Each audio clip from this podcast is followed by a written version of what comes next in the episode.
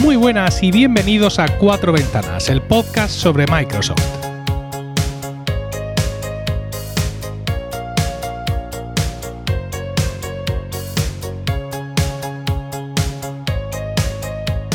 Muy buenas y bienvenidos a Cuatro Ventanas, tu podcast eh, sobre Microsoft en Emilcar FM. Yo no soy Mark Milian, el presentador habitual de este podcast. Como seguramente ya sabes, Mark vive en Shanghai y quedó atrapado en España durante sus vacaciones a causa del confinamiento por el coronavirus. Tras una odisea que Mark ha contado en los dos últimos capítulos de su otro podcast, Un paseo por Shanghai, Mark ya está casi de vuelta en casa. Pasará algún tiempo hasta que pueda normalizar su vida y volver a los micrófonos, pero ambos estábamos de acuerdo en no dejar pasar más tiempo sin que se publicara un nuevo capítulo de Cuatro Ventanas. Yo soy Emilcar y hoy en esta noble tarea me acompaña Javier Soler. Javier, muy buenas. Buenas tardes Emilio y buenas tardes a todos los oyentes de Cuatro Ventanas. Javier y yo somos ambos usuarios de Mac, convencidos, pero no vamos a dejar que esta mácula desmerezca este noble podcast. Aunque, por supuesto, eh, no vamos a intentar imitar el estilo de Mark porque es absolutamente inimitable. Hay que decir que eh, Javier es eh, mi expert, Microsoft Innovator Educator Expert, así que al menos uno de los dos va a hablar con mm, un poco de, de fundamento de lo que tiene que hablar, pero bueno, vamos a intentar eh, de alguna forma traeros un poquito de, vuestra razón, de vuestra ración, perdón, de noticias de Microsoft, porque desgraciadamente es un tema que no abunda en el podcasting y aunque muchas de las cosas que os vamos a contar seguramente ya las conocéis, pero seguramente eh, Javier siempre gusta escuchar de nuevo las cosas que a uno le gustan, ¿no? Sí, sí, sí, nada más que sí. Y la verdad es que creo que es, bueno, primero agradecerte a ti a Mark el poder participar en este podcast, que es un, un honor y sobre todo una responsabilidad, porque creo que Mark hace un trabajo espléndido y no voy a estar a la altura, eso ya lo sé, pero no sé, me, me, apetecía traer cositas y creo que hay sobre todo bastante contenido del que podemos hablar y cómo está Microsoft afrontando todo esto y desde mi perspectiva que es el mundo de la educación. Fíjate, hablando de educación, el participar, el hacer hoy tú y yo juntos cuatro ventanas me recuerda un poco a una gran parte de mi carrera universitaria, ¿no? Yo iba a los exámenes súper tranquilo porque iba con la tranquilidad del que se sabe suspenso. Entonces es una cosa muy, muy importante que por tu sonrisa veo que no sabes de lo que estoy hablando, ¿no? Pero, o todo lo contrario. claro, yo iba para allá y iba con esa tranquilidad de, de, de que el resultado no, no, me iba a sorprender y eso me, me, me, no sé, me da otro tipo de aplomo y eso es lo que me pasa hoy. O sea, como sé que no llego, que no llego desgraciadamente al nivel con el que Mark hace sus podcasts en general y este en particular, pues voy muy relajado. Si os parece, vamos a empezar ya y vamos a empezar hablando, pues evidentemente, de lo que a uno se le viene a la cabeza cuando habla de Microsoft, que es Windows 10. El pasado 18 de septiembre, Microsoft nos anunció el final del desarrollo de Windows 10 20H2. ¿Esto qué es? ¿Vale? Pues esto es, como vosotros sabéis, y, y, nosotros casi que no, pero bueno, la actualización, la gran actualización de Windows 10 que corresponde a la segunda mitad de este año. Esta actualización va a llegar a los usuarios finales en el mes de octubre bajo el nombre un poco más tal de Windows 10 Octubre 2020 Update yo no sé cómo lo ves tú, Javier, pero la forma que tiene Microsoft de actualizar su sistema operativo para ordenadores me parece realmente mucho más racional que la de Apple, ¿no? O sea, dos grandes actualizaciones al año, una en primavera y otra en otoño, con lo cual pues tienes tu sistema actualizado, le has incorporado cosas nuevas y está todo el mundo razonablemente contento, más allá de parches y de historias que puedan, que puedan salir, o del sistema de actualización de Windows 10, que mucha gente se queja, que se me reinicia, que me obliga, que me fuerza. Bueno, en, todo, en todas partes cuecen habas, ¿no? Apple no, Apple va año a año como a punta de pistola, ¿no? como forzados a sacar una gran actualización, lo cual hace que muchas veces se dejen atrás cuestiones de estabilidad. ¿Vale? Y que incorporen mm, muchas novedades que no llegan al usuario final porque mm, sinceramente no da tiempo. O sea, porque incluso muchas veces los programadores no son capaces de eh, incorporar todas esas cosas a sus aplicaciones. Con lo cual, pues, muchas veces tengo la sensación de que es un trabajo que cae en, saco roto. Yo no digo que Windows 10 sea el colmo de la estabilidad. He estado usando yo el sistema operativo en el trabajo de forma continuada hasta abril y la verdad es que increíblemente eh, contento. Pero realmente teniendo macOS muchos menos usuarios, muchísimos menos usuarios, ¿vale? Creo que podrían permitirse otro tipo de eh, ritmo, ritmo de desarrollo. Esto que hace eh, Javier Microsoft me parece realmente más racional. A mí sí, me coincido contigo y sobre todo porque lo que hace ahora Microsoft desde hace un tiempo es que te da la opción de hacer un aplazamiento de las actualizaciones muy grande. Y eso a nivel configuración masiva de dispositivos, como me toca hacer en el colegio, o a nivel MDM para una empresa, mm, buscando esa estabilidad, porque a, Microsoft también le pasa, creo que le está pasando ahora menos que a Mac en ese tipo de, cosas en cuanto a, creo que, hago un paréntesis, creo que inevitablemente tú y yo vamos a estar constantemente comparando con el mundo Apple, pero incluso de manera inconsciente, ¿eh? no, no a mala idea. ¿eh? Sí, lo sentimos, lo sentimos ya. exactamente, pedimos disculpas 40 veces antes. Lo que estaba diciendo es que, y le está pasando menos ahora a, a Microsoft, yo creo, es esos problemas de actualización y parece que pierdo mucho más de lo que gano por esos problemas que puede haber de parches, de se ha colado esto y demás. A mí son las cosas que más me gusta, el, el poder hacer ese aplazamiento. Y, me gusta sobre todo porque controlo más las actualizaciones. Es cierto que en, el mundo Microsoft es muy grande en el sentido no solo por el despliegue donde está Windows 10 instalado, sino porque Windows 10 está instalado en una, en una caterva de máquinas que cada una es de un fabricante diferente, la famosa fragmentación de la que hablamos, pero creo que en eso Microsoft está haciendo un trabajo como de, a mí me da la sensación como que todo está mucho más limpio. No sé si la palabra sería la correcta, pero es la sensación mental y organizativa que me da a mí cuando veo las actualizaciones de esta forma. Sí, eh, coincidiendo con este anuncio, en el, en el canal de los insiders sacaron eh, la build de Windows 10, la eh, 19042.508. Esta build es la que ellos piensan que ya va a ser, digamos, la, la versión final que van a lanzar a todo el mundo, salvo desastre, en eh, octubre. si no tienes la versión de mayo, la versión no, la actualización de primavera, la diferencia con esta mm, es, grande, evidentemente, si vienes todavía de más atrás. Pero si tú ya instalaste la actualización de primavera, esta versión solo va a suponer una pequeña actualización de estabilidad y de calidad que seguramente pues, mucha gente eh, recibirá, recibirá alegremente. Eh, fíjate que qué curioso porque Mm, también tienen como un paso más hacia adelante en algunas cosas, ¿no? Y es que eh, ahora han sacado precisamente en el canal de desarrolladores aparece una funcionalidad nueva para Windows 10 que es Meet Now y que no va a estar, evidentemente, en esta versión de octubre, sino que ya se piensa para lo que sería la, digamos, la 21, 21H1, ¿no? Para la primera actualización de 2021. Hace ya, mm, en primavera, precisamente por abril, Microsoft presentó Meet Now, que es un servicio de Skype eh, dirigido a los usuarios que quieren eh, empezar rápido, por así decirlo, ¿no? Es decir, eh, accedes a la página web del servicio y rápidamente ahí creas una, reunión e manda las invitaciones, seguramente imitando, vamos a decir reflejando, más que imitando, reflejando características similares que muchos servicios de videoconferencia estaban poniendo en esos momentos al servicio de todo el mundo, en los momentos que evidentemente más lo necesitábamos. De aquella forma, pues con un par de clics sin registrarse, ahí ya tienes a quien sea haciendo videoconferencia contigo. Bueno, pues ahora han metido en el canal de desarrolladores, el canal de betas, para, entendernos, esa capacidad en Windows 10 y lo han hecho poniendo un icono de una cámara en la barra de tareas, ¿vale? Abajo a la derecha donde está el reloj. Entonces, efectivamente, ahí haces clic y sale un pop-up donde pues te permite crear una reunión o unirte a una reunión que ya existe, una vez más, sin descargas adicionales, sin suscribirte a nada, porque claro, todo esto parte de Skype que ya está todo metido en el sistema, con lo cual no te hace falta, no te hace falta nada más. Al, leer estas cosas y, ver un poco en, mi empresa tenemos, eh, usamos Microsoft 365 y bueno, hemos hecho videoconferencias prácticamente pues menos con una cacerola con todo durante, durante estas semanas y durante estos meses. Mm, tengo a veces un poco la sensación de las cosas como con Google, ¿sabes? Que hay veces que Google tiene mm, servicios repetidos y que no parece que termine de aclararse en Google Hangouts, eh, luego tiene Google eh, Duo, luego tiene Google Meet y, siguen o desaparecen o se van para un lado o siguen estando, pero no es lo mismo, pero sí es lo mismo, pero no es igual. Y aquí tengo la sensación, ¿vale? Esto lo hacen, o sea, el, el Meet Now está basado en Skype. Y uno podría pensar, ¿por qué no con Teams? ¿no? Cuando Teams, cuando, perdón, cuando Skype además se ha integrado mucho en Teams en lo que es la parte o lo, que era la parte de Skype empresarial. Yo creo que eso tiene que ver con que Skype ahora es, yo creo que perdió como gran funcionalidad, sobre, todo a nivel empresa, como bien has dicho, Skype empresarial ha desaparecido. Lo, ha, ha, desaparecido o está debajo de Teams, ahí escondido y es el que lanza toda la parte de videollamadas, reuniones y demás. Yo creo que tiene que ver más con eso, con revitalizar un poquito Skype. Skype como que se ha quedado relegado.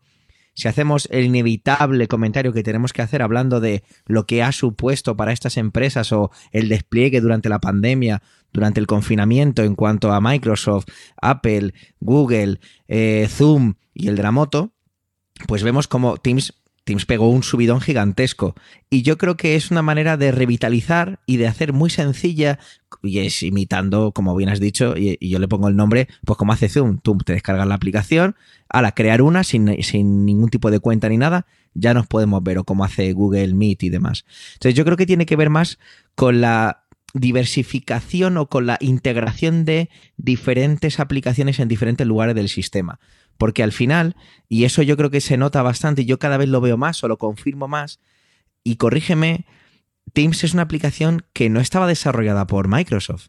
Teams es una aplicación que compra Microsoft, que ve el potencial y que está, venga a crearle y a, y a sumarle servicios e integraciones, y ahí por ejemplo, tenemos el ejemplo de Escape Empresarial, que ha desaparecido prácticamente, bueno, ha desaparecido ya. Yo creo que está discontinuado desde casi desde noviembre del año pasado, estaba ya discontinuado. Y ahí yo creo que tiene que ver con esa parte. No podemos o no pueden hacer, o no quieren a lo mejor, hacer unas, ese lanzamiento de una videollamada automática sin ningún tipo de eh, cuenta live o lo que sea necesario. Y bueno, pues con la excusa de tener Skype, que tampoco en su día era, era, eh, perdón, era desarrollada por Microsoft. Skype también lo compró Microsoft, lo compró en su día Microsoft. Yo creo que tiene más que ver con eso. Revitalizar un servicio que se hace de manera como más individual frente a lo que es Teams, que ya el propio nombre lo indica, que es el trabajo en equipo. Yo es que fíjate, con respecto a esto, mmm, bueno, Skype es una marca muy potente, es un producto muy concreto, como ya hemos dicho, ya fusionado parcialmente con Teams.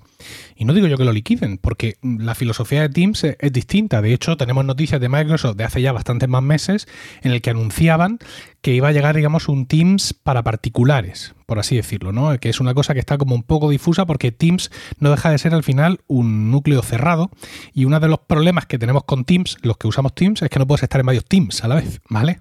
Al igual que Slack y seguramente otras aplicaciones tienen eso resuelto, pero tú no puedes tener una barra lateral donde están todos los grupos de Teams en los que estás. Tienes que hacer logout y login. Mm, a no ser que... Eso es la hoja de ruta, te he cortado, perdona Emilio. Sí. Eh, en la hoja de ruta de lo que he estado viendo, eh, viene bastante fuerte el que lo cambien ya, ¿eh? el que sea un cambio bastante automático. Con varios, con varias cuentas live o empresariales diferentes, ¿eh? Ah, incluso empresariales. Está, por venir, ¿eh? Porque es que, lo que la noticia que yo leí, que en su momento reporté en, en Emil Cardelli, en mi podcast de tecnología, era que la jugada era muy parecida a la que tenemos ahora. Yo ahora mismo, yo estoy delante de mi Mac, pero como si estuviera delante de un PC con Windows, ya sabéis que podemos tener configuradas dos cuentas de Microsoft 365, la empresarial barra educativa y la personal. Y lo que yo mm, percibí entonces es que iban a permitir hacer eso en Teams, que tiene todo, todo el sentido, evidentemente, que tú tengas ahí, digamos, esas dos cuentas de esos dos tipos. Pero tú dices que además voy a poder tener varias de empresa. Esto sí sería una novedad. Sí. Mira, para que te hagas una idea, yo ahora mismo en Teams tengo tres cuentas logueadas diferentes, todas de origen empresarial, mm. para diferentes equipos. Sí.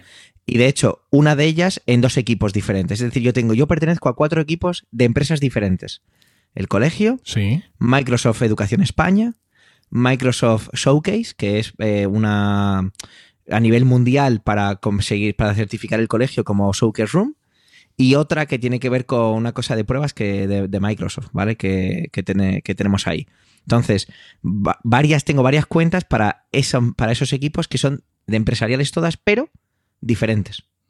Entonces, y no hago, sí, el cambio que tú dices, tienes que hacer el clic de cambiar de equipo, entonces te hace el logout, login, automático, no claro, meter la contraseña, pero no es tan automático como clic y seguir logueado en el otro lugar y poder verlo rápidamente. Claro, es que pero sí dijeron que estaba en hoja de ruta, ¿eh? Sí, en Slack, no sé en Slack para Windows cómo será, pero vamos, será muy parecido, evidentemente, pero yo estoy ahora mismo con Slack para el Mac aquí abierto y mm, comando 1 es un grupo, comando 2 es otro y comando 3 es otro. O sea, y, y un botón más, en plan, venga, dale caña, ¿no?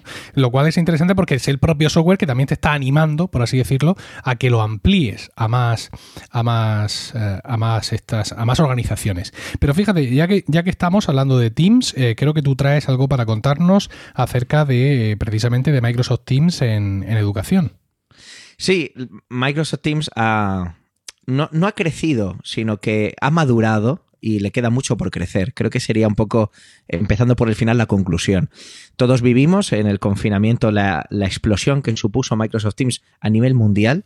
Recuerdo además que justo después, la semana siguiente del confinamiento, es decir, si el día 12 mandaron a los colegios de, de, todas, de toda Madrid, en mi caso, a, a casa y dos días después ya era el estado de alarma, pues veíamos como el lunes y martes de la semana siguiente Teams incluso estaba caído, no te, no te permitía ni escribir un hola a tus compañeros, es decir, algo muy básico, ¿no?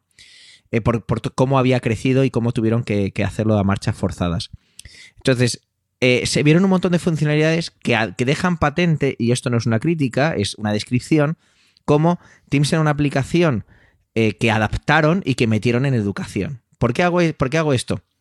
Porque Teams está muy bien, pero tenía una, una, cantidad de carencias muy grandes en todo lo que tenía que ver con las videollamadas en sí. Cosas muy básicas, porque tú podrías entenderlo de una manera muy sencilla.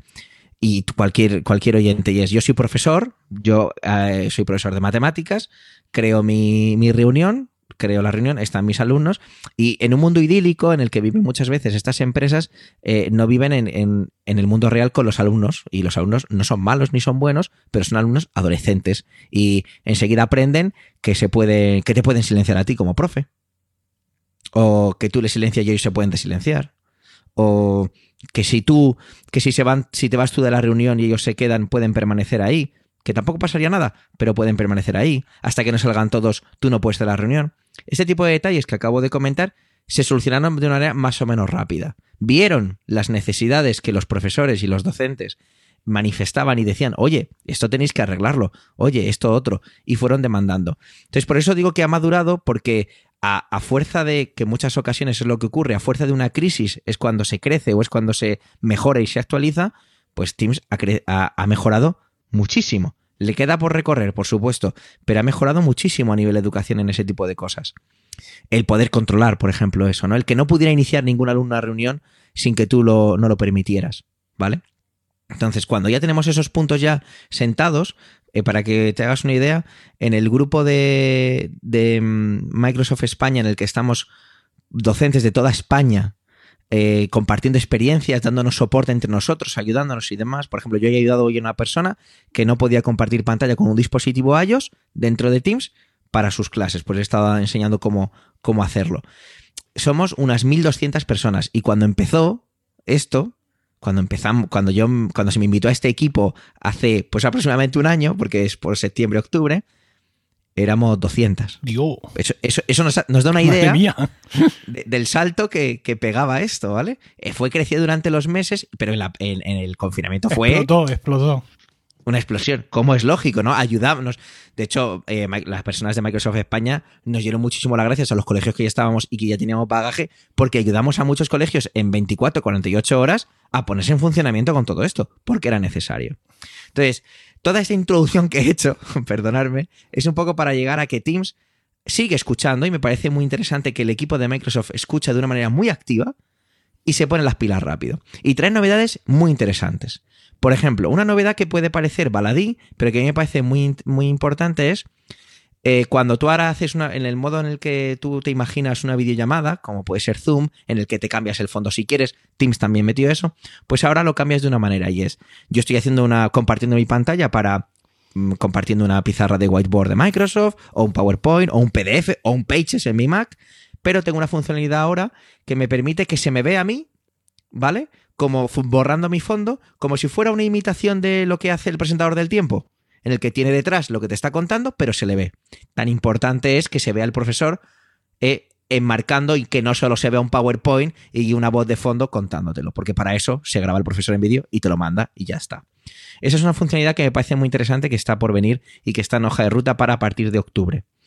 Eh, nuevos modos de visualización, una cosa... Esto es, bajo mi... Esta es mi opinión, la que digo aquí.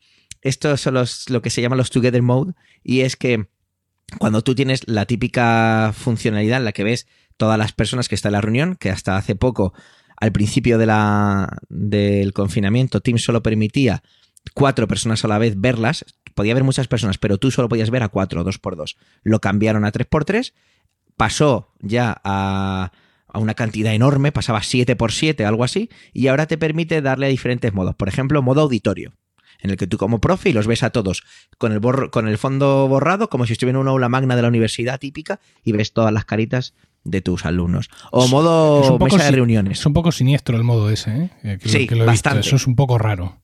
Sí, esto, a mí de verdad me parece un poco chorradina, sinceramente, ¿eh? pero bueno, está ahí.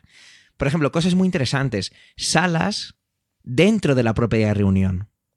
Si tú, no sé si vosotros en la empresa a nivel empresarial creáis canales privados dentro de un propio equipo. Sí. pues ahora puedes crear, imagínate una clase de matemáticas en la que estás trabajando por proyectos y estás trabajando que diferentes alumnos son diferentes proyectos, tú puedes crear una reunión en la que estén todos los alumnos, pero divididos en salas que tú puedes hacer. Parecido también a lo que hace Zoom. Zoom también te permite hacer esto, ¿vale? Pero puedes hacer anuncios para todas las salas a la vez. Es decir, como ves, se van multiplicando las posibilidades que se puede hacer. Eh, ¿Qué más cosas nos permite ahora? Más datos. Los profesores somos muy amantes de los datos. Y al igual que la informática es muy amante del recopilarlo todo. Pues cuando terminas una reunión ahora hay una. Si, le has dado a grabar la reunión, te hace un pequeñito menú de la grabación, la transcripción, los archivos que se han compartido, un historial del chat. Toda, informa, todo, toda una caterva de información ahí enorme han mejorado también los eventos en directo. Yo no he tenido, sí, los he visto, pero yo no he creado nunca un evento en directo con Teams. Es bastante curioso porque no lo he necesitado y, me, parece que algún día me gustaría probarlo por hacerlo. No sé si vosotros habéis probado todas esas funcionalidades que tiene de stream en directo. No, porque en, mi empresa no tenemos esa relación con el gran público. ¿no? no somos una empresa que ofrezca servicios o bienes de consumo con lo cual nosotros hacemos reuniones normales con nuestros clientes. Por eso que en nuestro caso sí que era, sí, que lo venden un poco, bueno, lo venden, te lo cuentan un poco a nivel de educación, pues hacer como una charla, ¿no? O una reunión de inicio de curso, en lugar de hacerlo con, con una reunión de Teams, pues hacerlo un poquito más como un webinar, entre comillas, ¿no? Pues plantillas ahora la creación de equipos, que esto sí que es muy interesante. Y, por ejemplo, nosotros lo hemos utilizado ya. Eh, yo digamos que hice, me, salté esta funcionalidad porque aún no existe, pero yo creé mis propias plantillas y lo que hacía era duplicar equipos para que tenga todo un orden. Es muy importante el orden y enseguida se entiende por qué. Eh, una nueva interfaz, no sé si tú te, te, has dado cuenta que la interfaz ha cambiado ya un poquito, la barra de abajo de nueva conversación ha cambiado, eh, la manera de contestar también ha cambiado. Ahora vamos a tener la parte derecha las personas con las que más hemos hablado a nivel historial, digamos que aprovechando un poquito más el, tamaño de la, de la, pantalla. Me parecía bastante interesante. Luego una cosa que me, me, hacía gracia porque digo, ostras, digo, ¿quién tiene equipos así? Y parecía que es muy demandada porque cuando la leí era como, y es que los equipos pueden pasar de tener un máximo de 10.000 personas, que ya es un número, ¿eh? 10.000, a tener 25.000 en un solo equipo. No sé qué universidad de Estados Unidos necesitará esto. Ni yo. Pero vamos, 25.000 personas a la vez en un equipo. Me parece impresionante. Luego más integraciones, muchísimas aplicaciones de terceros están, eh, supongo que eso a nivel API, pues se están haciendo más integraciones dentro de Teams. Teams se está convirtiendo eh, un poco, lo veo en... De hecho, cuando tú, trabajas con OneNote integrado en Teams o tú trabajas con, con OneNote fuera. Yo trabajo con OneNote fuera. Pues porque es que muchas veces, muchas veces, perdona, todas estas integraciones de Teams me ponen un poco nervioso. ¿Sabes? Es decir, no, no, sé, mm, no sé dónde van a acabar las cosas. Al igual que sí tengo documentos compartidos, eh, tengo documentos compartidos dentro de Teams, en grupos de Teams, pero mm, mm, todos tenemos muchas ganas de sacarlo de ahí, ¿sabes? Y ponerlo en, uso, en una carpeta, coño, en una carpeta amarilla que se ve ahí el archivo, ¿no? No terminamos de... Eh, yo pienso que es una cuestión, digamos, de concepto, ¿no? Seguramente. Muy acostumbrados al sistema de archivos y en cuanto nos salimos de ahí, parece que, eso se va a perder, ¿no? Si, si, no está en un sitio más tradicional. Y con la integración de OneNote me pasaba algo parecido. Bueno, yo el ejemplo que te quería poner era cuando tú estás dentro de Teams y abres OneNote del, de ese equipo en concreto, voy a ponerte el ejemplo, la clase de matemáticas, abres el, el OneNote de la clase, tú no sales de Teams si no quieres. Estás dentro del propio Teams y está, estás abriendo OneNote desde Teams. Es como haciendo un símil muy, muy bestia, es casi como un sistema operativo ya casi. Me hace recordar un poco al concepto del Google Chrome. Sí, sí, sí. Entonces es como una app dentro de una app. Pues claro, no, y tienes el Word y el Excel. Exactamente, tú puedes elegir abrir el documento ahí dentro. Me acuerdo que lo deshabilitaron un tiempo para no cargar y, que, y sacarlo fuera porque no podían los servidores con tanta carga, por eso justificaron que no se permitía durante un tiempo, no podías editar los documentos dentro del propio Teams y te los sacaba fuera Pues es un poco toda esa integración con más aplicaciones de terceros. No sé si vosotros utilizáis SharePoint, yo no lo utilizo, sé lo que es y sé que todo pasa por SharePoint en Teams, pero no lo utilizo porque prefiero no tocarlo. Hay muchas empresas que sí, que lo utilizan para incluso publicar sus, como que tienen sus webs alojadas dentro de SharePoint, ¿vale? Y como esto como que ahora Teams quiere integrarlo más todavía en el sentido de que sea más visual y vas a poder tener como otra vez como si fuera una especie de mini sistema operativo en el que cuando tú abres Teams, lo primero que se te abre es tu botoncito con el SharePoint de la empresa o de la, institución educativa con últimas noticias, sí, como replicando una intranet, por así decirlo. Pero, y fíjate que yo creo que los, muchos administradores de sistemas van a ser como muy contrarios a esto.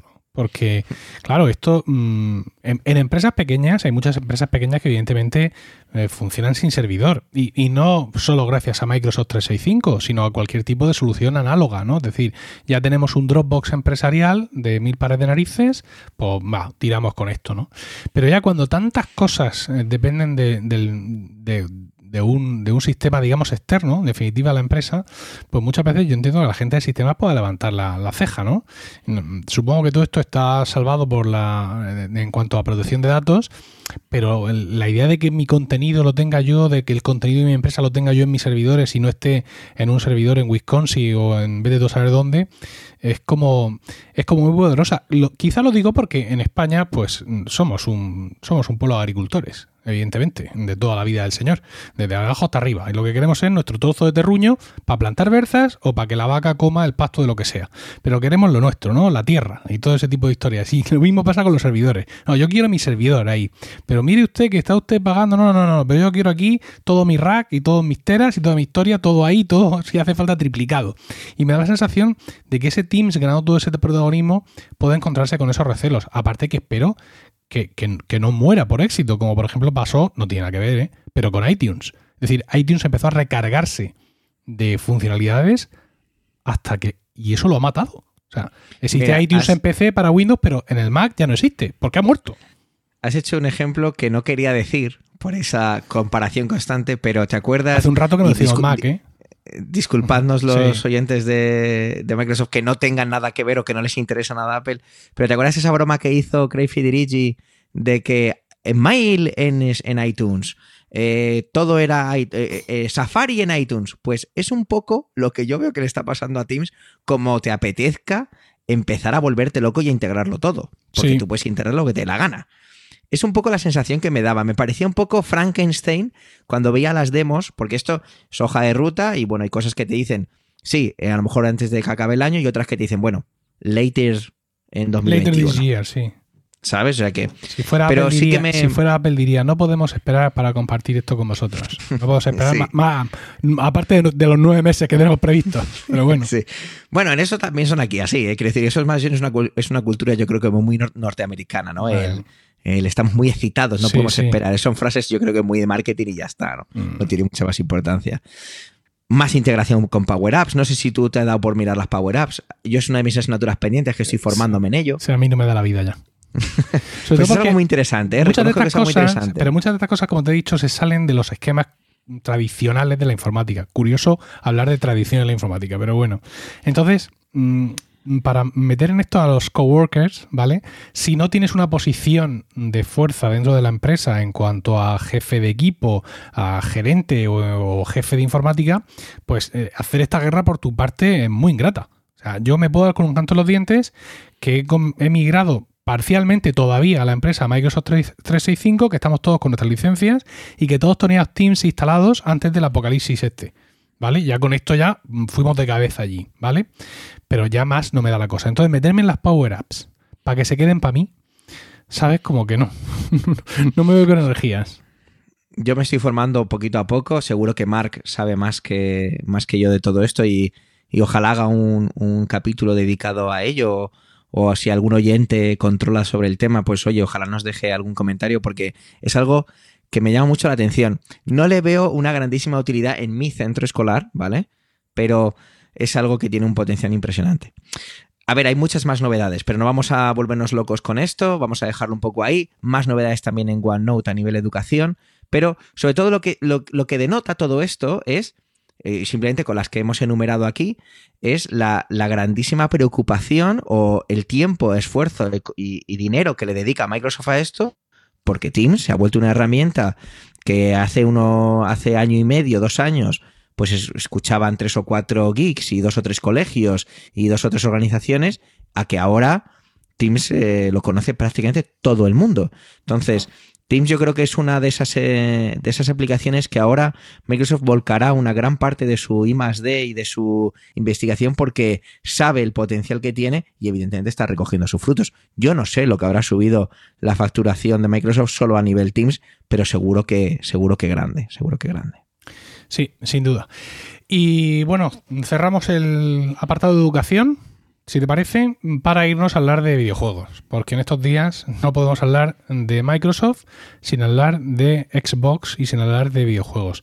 Si seguís la actualidad en este sentido, desde luego que no estáis esperando que aparezca yo por aquí a contaros lo que ya sabéis, ¿vale? Pero no está de más hacer una especie de resumen de parte de todo lo ocurrido durante, durante las últimas semanas. Eh, hay, un, hay, una cosa, digamos que, entre comillas, todavía mm, fuera del mundo Xbox, que es el lanzamiento de Microsoft Flight Simulator 2020, ¿no? Que es la nueva versión de el software de simulación de, vuelo que nos llegó en agosto. Digo, mm, esto es muy importante porque la versión anterior, mm, Flight Simulator X, ¿no? O 10, es de octubre de 2006 con un pack de extensión del año siguiente. Bueno, pues este nuevo Flight Simulator 2020 lo esperábamos desde el E3 del año pasado, 2019, y bueno, pues ya ha llegado y ha dado todo lo que esperábamos y más, ¿no? Los escenarios de esta versión son muchísimo más detallados, un grandísimo esfuerzo por parte de Microsoft en cuanto a fotogrametría, en cuanto a inteligencia artificial y un montón de cosas. De hecho, esta es la cosa, o sea, la réplica de las ciudades es tan exacta que en YouTube tú te metes y pones Fly Simulator, ¿vale? Mm, Arganda del Duero. es un ejemplo un poco tal. Y te ves un, tipo que se ha cogido el Fly Simulator y se ha dedicado a hacer vuelos rasantes por toda la ciudad para que tú veas tu casa. Está mi casa. espectacular. Está, está mi casa. a ver, Murcia es la séptima ciudad de España, no es que sea un pueblillo y tal, pero es, es impresionante. leía en, la lista de correo tecnológica Mixio, mixx.io, las, las, tres formas en las que Microsoft ha hecho esto. En ciudades grandes, como decía, fotogrametría que permite extraer la forma de los edificios con imágenes del satélite. En ciudades medianas, modelos aleatorios en alta resolución que imitan las viviendas de la región, el típico, eh, las viviendas que tú esperarías que estuvieran ahí, ¿no? El típico, las típicas viviendas de la, de la zona. Y luego, aparte, áreas diseñadas a manos como aeropuertos, resorts, y todo este tipo de, historias. Todo este rollo de YouTube, por así decirlo, aunque suene un poco a meme, pero ha popularizado el juego inmediatamente. ¿no? O sea, todo el mundo, hasta el más pintado, sabía que había un Flight Simulator 2020 que era absolutamente espectacular. Salió para PC, ¿vale? Y también en Game Pass del PC. Y Microsoft ha confirmado que va a estar, evidentemente, para Xbox Series X, de la que ahora hablaremos, aunque no se sabe si acompañará al lanzamiento de la consola o vendrá un poco después. Eh, esta semana pasada han estado en el Tokyo Game Show 2020 para sacar la primera actualización mundial del Flight Simulator 2020 que precisamente está centrado en mejorar eh, seis ciudades japonesas importantes, Sendai, Takamatsu, Tokushima, Tokio, Utsunomiya y Yokohama, aparte de aeropuertos locales, como ya hemos dicho, hechos a mano. También los jugadores pueden probar eh, la ejecución de un trío de nuevos y emocionantes desafíos de aterrizaje en estos aeropuertos japoneses y sobre todo que es una actualización gratuita para cualquier jugador de Flight Simulator 20 independientemente de la versión que tenga. Esta actualización va a llegar pues con este podcast, ¿vale? Porque nosotros lo estamos grabando el 28 y lo vamos a publicar el 29 y ese día pues tendréis, tendréis el corazón dividido, ¿no? Entre escucharnos a Javier y a mí o jugar la nueva expansión de Flight, de Flight Simulator. Y como os decía, la cosa viene fuerte con las nuevas consolas. Ya sabíamos que tenemos la Xbox Series X, ¿vale? Estábamos esperando a ver, saldrá en noviembre, cuando nos dicen la fecha, los precios, ya habíamos visto avances, algunos un poco polémicos, y el 8 de septiembre tuvimos un leak, una filtración eh, a través de Twitter y muchos blogs donde nos mostraban lo que también se olía, ¿no? Que era la eh, Xbox Series S. Es decir, la versión reducida de la nueva generación. De pronto aparece ahí, coño, ¿no? Porque sabíamos que estará, no estará, y de pronto aparece la consola entera, Javier, la consola allí puesta a plantar una foto. Nos quedamos así, y es espectacular qué hizo Microsoft con esto. ¿Vale? En cuanto este rumor se corrió como la pólvora, Microsoft publicó un meme en su cuenta de Twitter. Que es este meme de dos fotitos donde aparece una especie de marioneta que primero mira al centro y que luego mira así hacia la derecha como hacia nosotros, como diciendo, "Ué, que me han pillado. Poco después decía eh, Microsoft, venga, mm, vamos, vamos a hacerlo oficial, por así decirlo, y ponía pues Xbox Series S, mm, la siguiente eh, consola de siguiente generación, con el precio, 299 y más información pronto. Es decir, no os deis mucho por saco ahora, porque viene más información enseguida, no andéis haciendo preguntas, que os la vamos a contar, de verdad. Y efectivamente, unas horas más tarde ya decían que era el modelo todo digital, all digital, de la siguiente generación de consolas, con tiempos de carga más rápidos, mayor eh, frame rates, eh, todas las novedades que trae, que es la más pequeña que han hecho nunca, todo maravilloso y todo eh, fantástico, ¿no?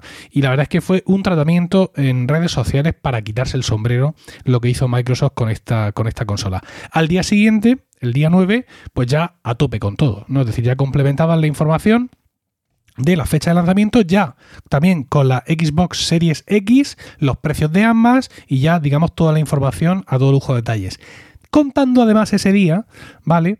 Que íbamos a tener eh, dentro del Xbox Game Pass, que es esa cuota que pagan mensual por tener acceso a un montón de juegos, a partir de un momento dado en lo que ellos llaman holidays, aquí Navidades, diciembre, eh, que van a incluir eSports Play, es decir, el servicio similar de EA Sports dentro del Xbox Game Pass sin precio añadido. A la gente tirándose por los suelos, eh, llantos de histeria, en fin, todo este tipo de cosas, una, una convulsión tremenda.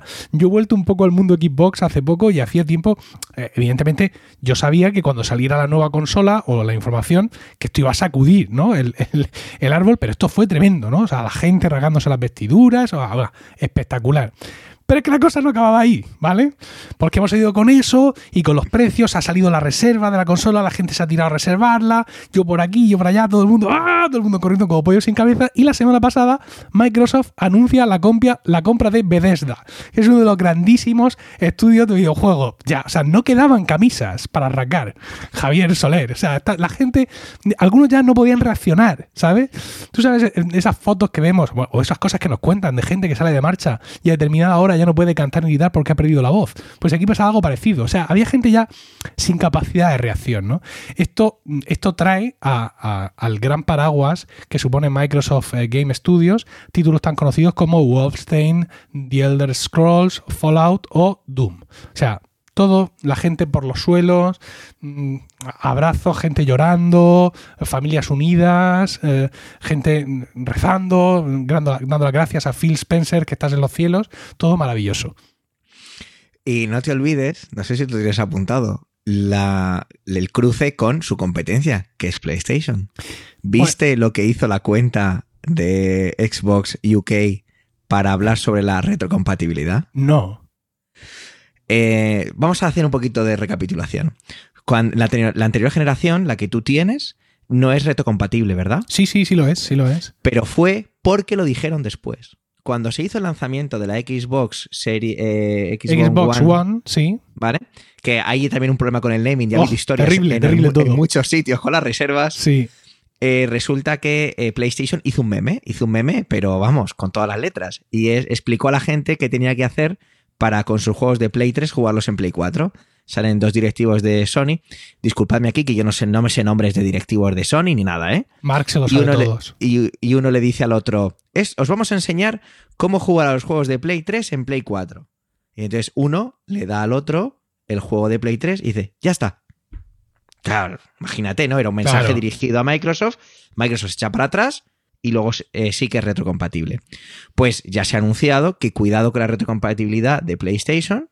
Ya hay un, toda una polémica muy grande con el tema de, sobre todo con el videojuego de, que es un poco el que sienta la base de Spider-Man y luego la, la especie de ampliación, remaster, DLC, no sé qué, de Miles Morales, que sí que es un remaster, pero no vas a poder coger las partidas guardadas del 4, vas a tener que pagarlo otra vez entero. Hay una movida. Entonces, eh, la cuenta de, de mm, Xbox UK puso un GIF en el que, no, una imagen en el que decía todos tus juegos en cualquier lugar, en cualquier plataforma, bla, bla", contestando a el problema que estaba abriendo porque ardían las redes en tema de PlayStation 5. Total. Y es que además esto de en cualquier parte nos lleva al Project xCloud, ¿no? Es el servicio de juegos en la nube de Microsoft que ya, mm, eh, ya está abierto para todo el mundo, para todo el mundo que tenga un teléfono Android, claro. Y pues que también pues, promete eso, es decir, mira, nosotros somos una empresa de videojuegos, no necesitamos realmente que te compres nuestra consola, ¿vale? Puedes jugar en PC, puedes jugar en tu consola si quieres, puedes jugar en tu teléfono Android, es decir, juega en definitiva es decir, en ese sentido es un mensaje súper abierto que se ha encontrado con un pequeño obstáculo que es, qué vergüenza, Javier, Apple.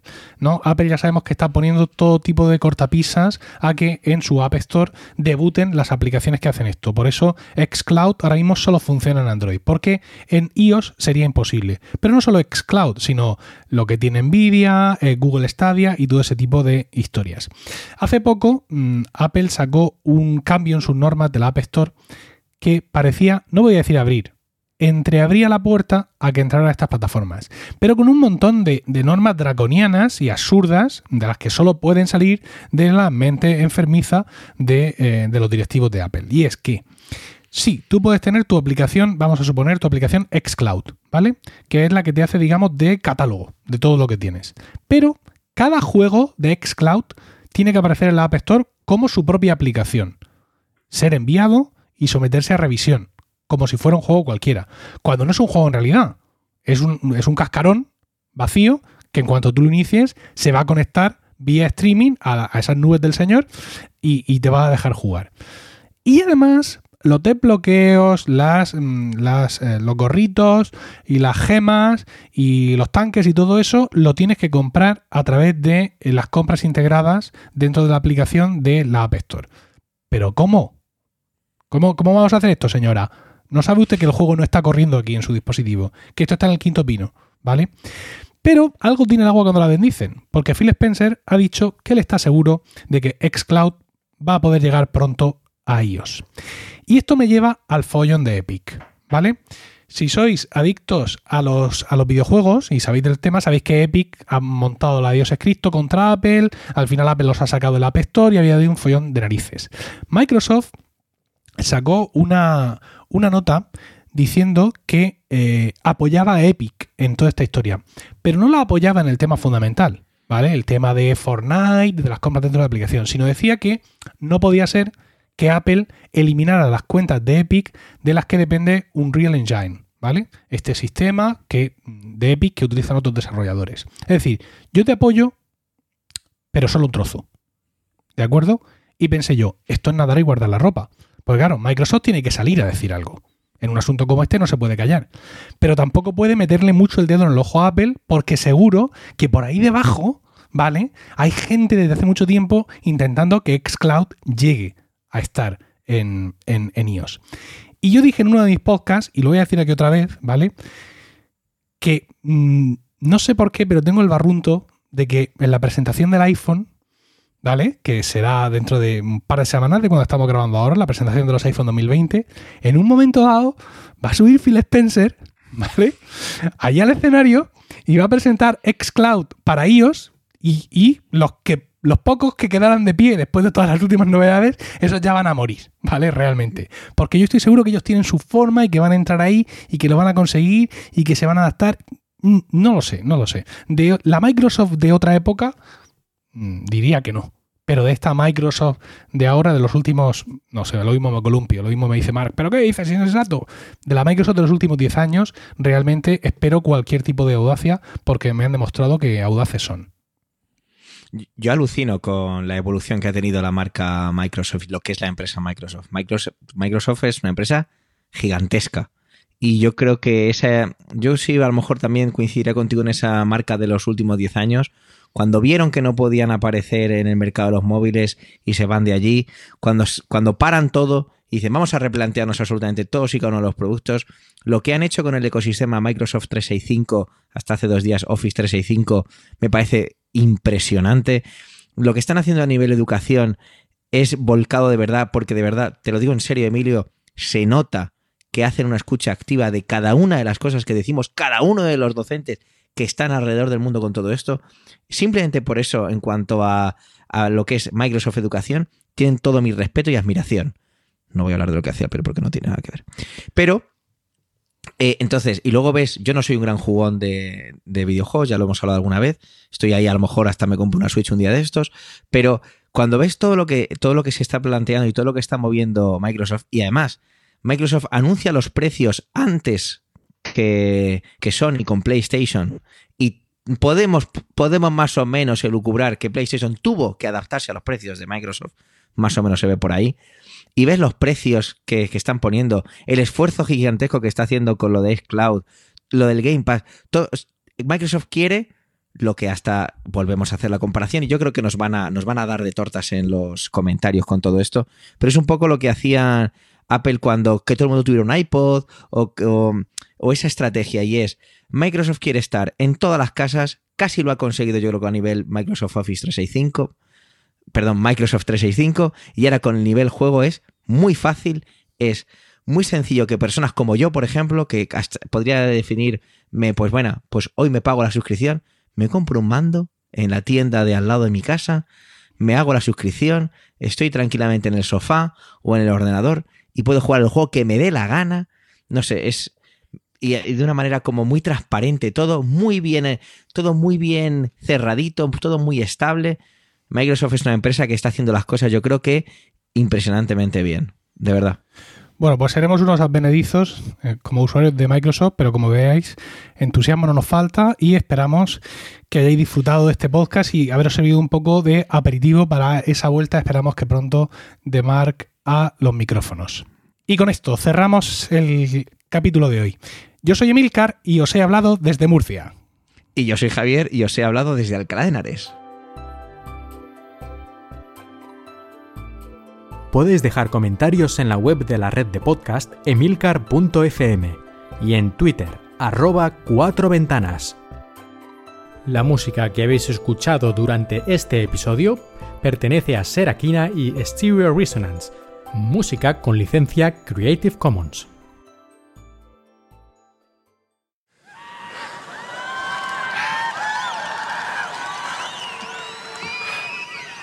I have four words for you. I love this company. Yeah!